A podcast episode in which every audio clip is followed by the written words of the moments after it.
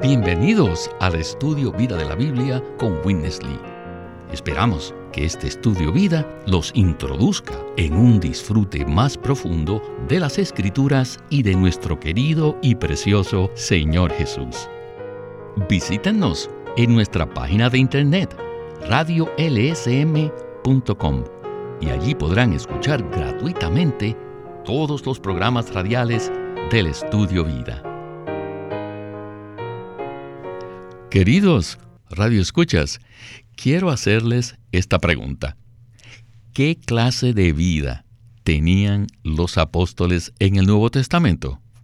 El apóstol Pablo describe tal manera de vivir en el capítulo 4 de Segunda de Corintios. Hoy vamos a explorar la vida que se produce por el ministerio del nuevo pacto en este mensaje que se titula La manifestación de la vida por medio del aniquilamiento efectuado por la cruz. Parte 1. Y en esta ocasión nos acompaña una vez más Sterling Bayasi. Gracias por su visita al programa. Gracias, hermano Víctor. En los últimos mensajes hemos hablado acerca del ministerio del Espíritu y del ministerio de la justicia en el capítulo 3 de 2 Corintios. Hoy avanzaremos al capítulo 4, donde veremos la clase de vida que se produce a partir del ministerio del nuevo pacto. En cuanto a esto, Pablo dice en 2 Corintios 4, del 8 al 12, lo siguiente. Estamos oprimidos en todo aspecto, mas no somos estrechos, en apuros, mas no sin salida, perseguidos, mas no abandonados, derribados, pero no destruidos, llevando en el cuerpo siempre por todas las partes la muerte de Jesús, para que también la vida de Jesús se manifieste en nuestros cuerpos, porque nosotros que vivimos siempre estamos entregados a muerte por causa de Jesús, para que también la vida de Jesús se manifieste en nuestra carne mortal, de manera que la muerte actúa en nosotros, mas en vosotros la vida. Entonces, ¿podría usted darnos una palabra de introducción al tema de hoy? En el último versículo que usted leyó, dice que la muerte actúa en nosotros, mas en vosotros la vida. A lo que Pablo se refiere aquí no es a los sufrimientos humanos comunes, que son prácticamente universales. Tampoco se refiere al tipo de sufrimientos que Jacob padeció en las primeras décadas de su vida cuando estaba bajo la disciplina del Espíritu Santo. Más bien, este es un tipo de sufrimiento que forma parte de un ministerio constituido con la vida de resurrección de Cristo y que imparte en otros esa vida de resurrección. Recordamos que en el capítulo 1 de 2 de Corintios, Pablo mencionó que estaban bajo una presión tan severa que perdieron la esperanza de vivir y que como respuesta tuvieron en ellos mismos sentencia de muerte. Luego Pablo continúa diciendo en el versículo 9, para que no confiásemos en nosotros mismos, sino en Dios que resucita a los muertos. Este es el Dios de la resurrección. Y ahora estamos en el capítulo 4 de 2 de Corintios, considerando el vivir de los apóstoles mientras llevan a cabo su ministerio. Ellos experimentan continuamente la muerte de Jesús, es decir, la comunión en los padecimientos de Cristo por su cuerpo, lo cual se menciona en Colosenses 1:24. Y al mismo tiempo, ellos liberan e imparten la vida de resurrección de Cristo a los creyentes. Así pues, en 2 de Corintios 4:12, Pablo llega al asunto esencial de lo que es el ministerio. La muerte, es decir, la muerte de Jesús, actúa en nosotros para que la vida actúa en los santos.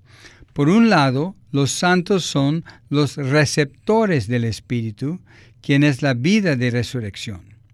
Por otro lado, los apóstoles son los canales de esta vida al llevar diariamente una vida en la cual experimentan a Cristo en la comunión de sus padecimientos y conocen el poder de su resurrección. Además, ellos están siendo constituidos con la vida de resurrección de Cristo y fluyen, imparten y ministran esta vida a los creyentes. Es por eso que Pablo dice, la muerte actúa en nosotros, mas en vosotros la vida. Amén, Sterling. Con esta palabra de introducción y estos versículos, vayamos ahora al primer segmento del mensaje. Escuchemos a Witness Lee y el estudio vida de 2 Corintios. Adelante. Al llegar al capítulo 4, todos los puntos del capítulo 3, el espíritu, la justicia, la transformación y la gloria, se vuelven muy prácticos, llegan a ser experiencias. El espíritu llega a ser la vida, la transformación se convierte en la renovación y la gloria temporal ahora es la gloria eterna. En el capítulo 4, cada uno de los puntos doctrinales tiene su equivalencia práctica. El ministerio que Pablo describe doctrinalmente en el capítulo 3 se confirma de manera práctica en el capítulo 4. En otras palabras, Pablo presenta en el capítulo 4 los aspectos prácticos de los puntos que habló respecto al ministerio del nuevo pacto. La manifestación de la vida equivale a la manifestación del Espíritu. Si alguien lee el capítulo 3, podría decirle al apóstol, Pablo, usted dijo que su ministerio es el ministerio del Espíritu. No obstante, necesita confirmarnos este hecho. Entonces Pablo respondería, permítanme confirmarles este hecho. Cuando vine a los Corintios, ellos vieron algo que se manifestó en mí. ¿Qué fue? ¿Qué fue lo que se manifestó en mí? ¿La religión judía? No. ¿Vieron la filosofía judía? No. ¿Vieron ustedes las costumbres, los hábitos y las prácticas judías? No. Entonces, ¿qué vieron? Entonces los corintios tenían que admitir que habían visto la manifestación de la vida en Pablo. Entonces Pablo podría decir, ¿y qué es la vida? La vida es la experiencia del Espíritu.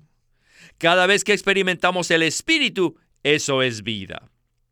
Pablo diría, cuando fui a ustedes, yo no fui tan religioso.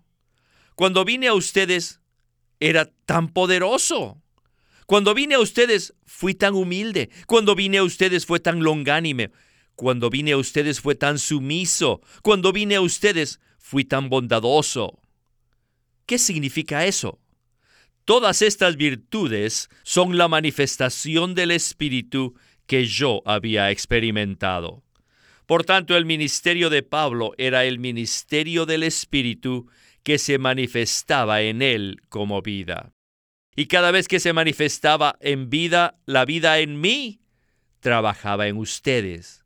La manifestación de la vida en Pablo era una confirmación que su ministerio es el ministerio del Espíritu. La manifestación del Espíritu como vida en el apóstol Pablo confirmó su ministerio.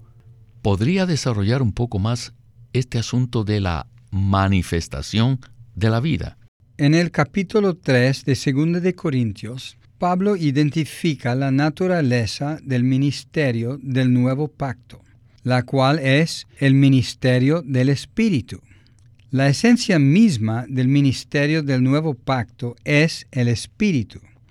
No es un ministerio de letras, sino del Espíritu. Luego, en el capítulo 4, podemos ver una manifestación o expresión de este ministerio del Espíritu. Ciertamente, todo lo que pertenece al Espíritu es misterioso. En cierto sentido, es abstracto, invisible e intangible. Pero en el capítulo 4, este ministerio del Espíritu, que en realidad es el Espíritu mismo, se manifiesta en Pablo y en los demás apóstoles como vida.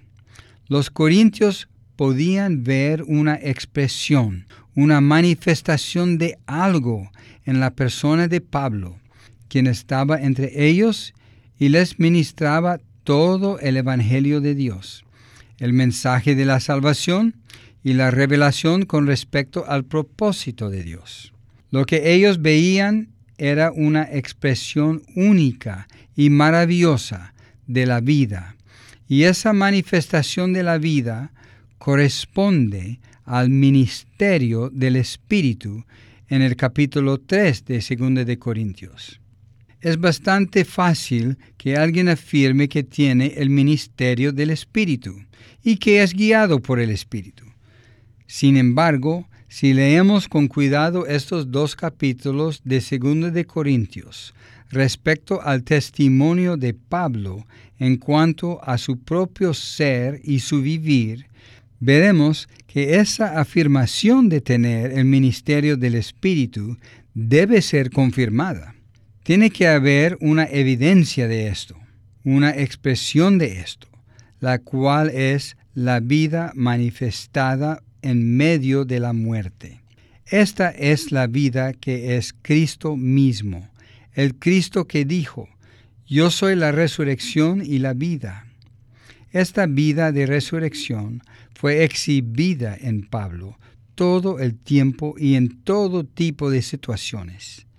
Y esa manifestación de la vida corresponde al ministerio del Espíritu. La manifestación de esa vida fue la prueba y la evidencia de que Pablo verdaderamente tenía el ministerio del nuevo pacto, es decir, el ministerio del Espíritu. Así es, Sterling. Esa es una buena descripción de la confirmación del ministerio de Pablo que se puede ver en el capítulo 4 de 2 Corintios. Y en el siguiente segmento, este pensamiento se desarrollará un poco más. Escuchemos de nuevo a Winnesley. Adelante. En el capítulo 4, Pablo presenta la confirmación de que el ministerio del nuevo pacto es el ministerio del Espíritu. Es como si Pablo hubiese dicho, cuando vine a vosotros yo estaba completamente lleno de la manifestación de la vida. ¿Cómo ocurría esto? ¿Cómo se llevaba a cabo esto? Sabéis que cuando vine a vosotros tenía ciertos problemas en mi cuerpo. ¿Se acuerdan de eso? En aquel entonces yo estaba enfermo.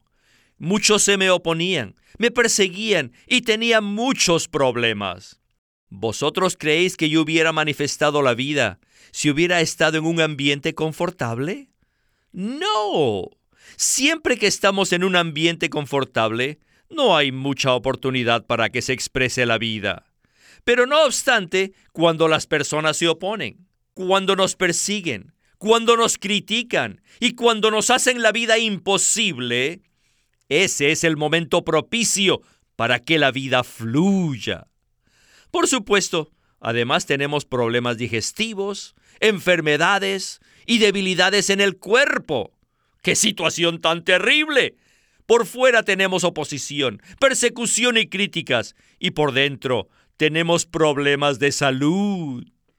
Además de esto, los santos en nuestra localidad nos añaden otra cantidad de problemas. Usted ya entiende lo que quiero decir, ¿verdad? No obstante, cuando estamos en esas situaciones, estamos en la situación apropiada para que la vida se manifieste. Cuando Pablo estaba con los corintios, experimentaba estas situaciones. Eso le dio a él la oportunidad de manifestar al Espíritu que moraba en él como vida. El hermano Lee mencionó que no hay posibilidad alguna de que esta vida se manifieste en una situación cómoda. ¿Qué tal entonces si usted nos desarrolla un poco más este pensamiento?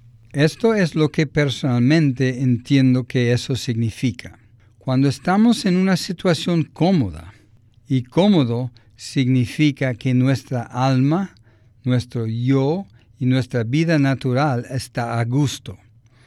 entonces simplemente caemos en cierta forma de vivir conforme a la vida natural humana. Y esa vida natural puede que no sea algo malo ni pecaminoso. Incluso podría ser algo éticamente bueno. No obstante, expresa el yo.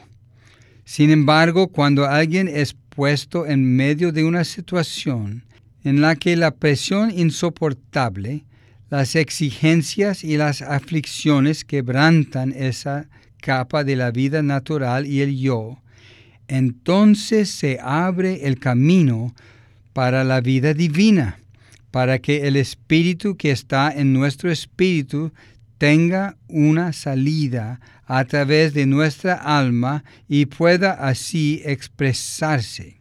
Pues bien, esto es lo que precisamente vemos en 2 de Corintios. La vida que ministra a otros, es decir, la vida divina, que es la evidencia del ministerio del Espíritu, simplemente no se manifiesta a través de una vida humana de comodidad, facilidad y riqueza. Tal como mencioné anteriormente, un entorno de comodidad, facilidad y riqueza es muy propicio para que alguien viva en el yo y se interese por la comodidad del yo. El ministerio requiere que el espíritu que mora en nosotros se pueda manifestar como la vida de resurrección. Y Pablo, como nuestro modelo, según 1 de Timoteo 1.16, demuestra que el ministerio genuino del nuevo pacto se lleva a cabo en medio de aflicciones, pruebas, dificultades, penurias y sufrimientos, todo lo cual está destinado a ser el medio a través del cual el Espíritu se manifiesta como vida. En esto consiste el ministerio. Esta es la manifestación de la vida que es la evidencia de que uno verdaderamente está llevando a cabo el ministerio del Espíritu. Sin duda, esta es una definición bastante profunda de lo que es el ministerio del nuevo pacto. Y en cuanto a esto, quiero leer el versículo 1 de 2 de Corintios 4, que dice, Por lo cual, teniendo nosotros este ministerio, según la misericordia que hemos recibido, no nos desanimamos. Creo que en este programa estamos viendo más aspectos del ministerio al cual se refirió el apóstol Pablo. ¿Verdad? Muy cierto. Esto no es lo que comúnmente se conoce como ministerio en los círculos religiosos hoy en día. El verdadero ministerio está en una esfera completamente diferente. El ministerio genuino consiste en impartir a Cristo como vida de resurrección en otros. Y esa vida de resurrección, que ha sido forjada en nuestro ser a través de la cruz mediante el Espíritu, se manifiesta y se imparte en otros por medio de los sufrimientos del ministro. Esto es verdaderamente lo que Pablo quiere decir con las palabras ministerio. Pablo afirma, no nos desanimamos. Podemos ver en el capítulo 4 de 2 de Corintios y luego más adelante en el resto de esta epístola el tipo de presión intensa bajo la cual siempre estaba Pablo. Sin embargo, eso no le molestaba a Pablo porque estaba gobernado por la comprensión de que ese tipo de situaciones difíciles es que se lleva a cabo el ministerio de vida, el ministerio del Espíritu. Pablo no se lamentaba ni quería una recompensa de los santos. Él simplemente estaba testificando que ese es el verdadero ministerio. Este es el ministerio del nuevo pacto. Este es el ministerio del Espíritu manifestado como vida en medio de todo tipo de dificultades. Eso es verdad, Sterling. Bien, regresemos a Witness Lee para escuchar una palabra de conclusión al mensaje de hoy. Adelante. Uh, en los versículos 8 y 9, Pablo menciona cuatro cosas. Somos oprimidos en todo aspecto, mas no ahogados. Eso significa que somos afligidos, estamos en problemas. Somos atacados en cuatro direcciones, de frente, por el lado izquierdo, por el lado derecho y por atrás. No obstante, no estamos ahogados. El no estar ahogados es una clara indicación de la manifestación de la vida divina. Segundo, Pablo dice que estamos en apuros, mas no sin salida. Estar en apuros significa no tener ninguna salida.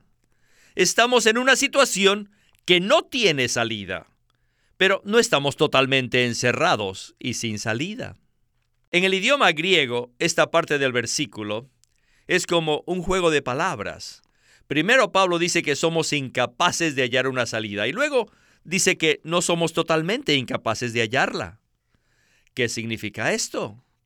Que aunque aparentemente no somos capaces de hallar una salida, el Espíritu en nosotros como vida hace que no seamos completamente incapaces de hallarla. ¿Qué es esto? Esto es vida. Luego Pablo dice que somos perseguidos, mas no abandonados. Esto significa que somos perseguidos por nuestros enemigos, pero no somos abandonados en las manos de ellos. Finalmente, en el versículo 9, dice que estamos derribados, pero no destruidos. Todas estas situaciones nos proveen una oportunidad para que la vida divina se manifieste.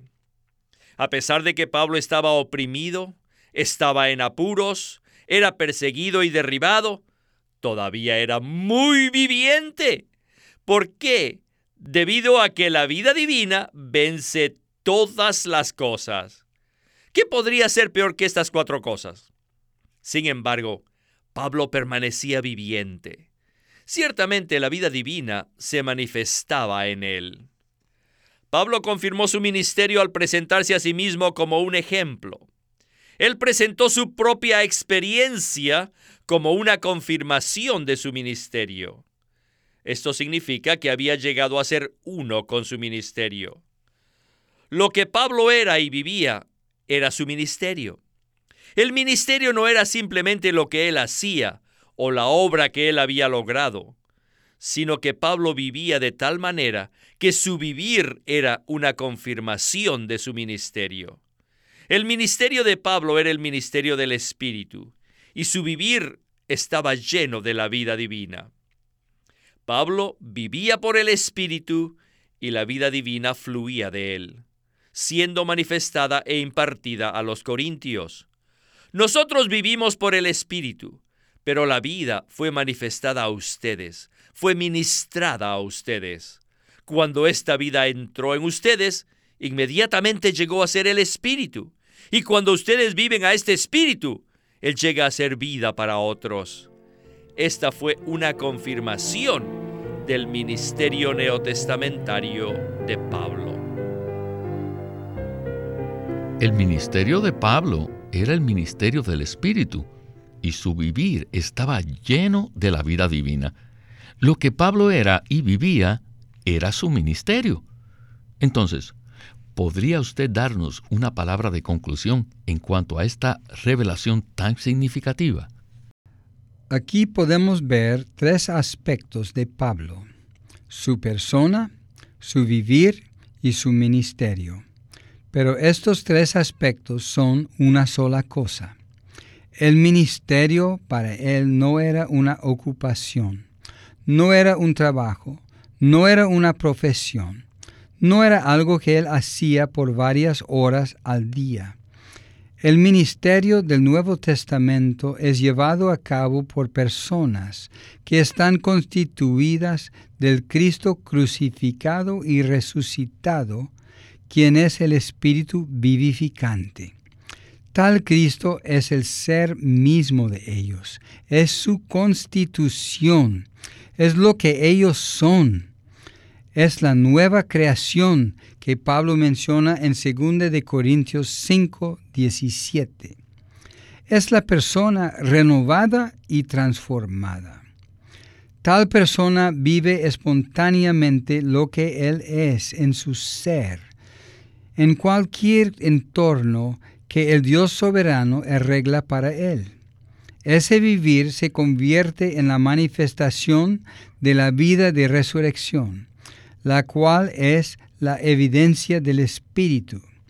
Y esa manifestación, esa evidencia, tiene como resultado la impartición de esa misma vida de resurrección en vasos humanos que están abiertos a recibirla.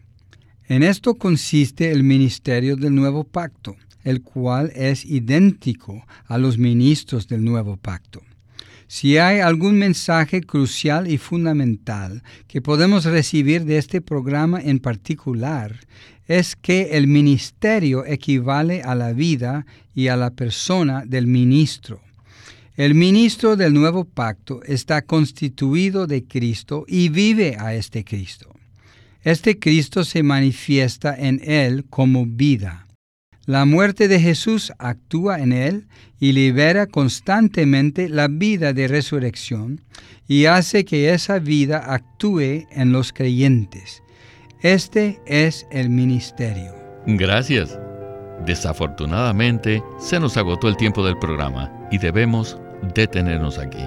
Le agradecemos su compañía y sus comentarios en el estudio Vida de la Biblia con Winnesley. Agradezco al Señor la oportunidad de participar en este programa. Este es Víctor Molina haciendo la voz de Matt Miller, Sterling Bayasi, la de Ron Cangas y Walter Ortiz, la de Winnesley.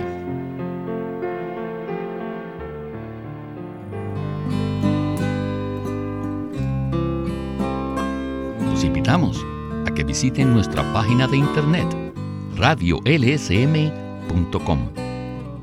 Una vez más, radiolsm.com. O llámenos a nuestro teléfono gratuito 1-800-810-1149. 1-800-810-1149. Además, si desean, pueden comunicarse con nosotros enviándonos un correo electrónico a estudiovida.com lsm.org. Una vez más, estudiovida.lsm.org.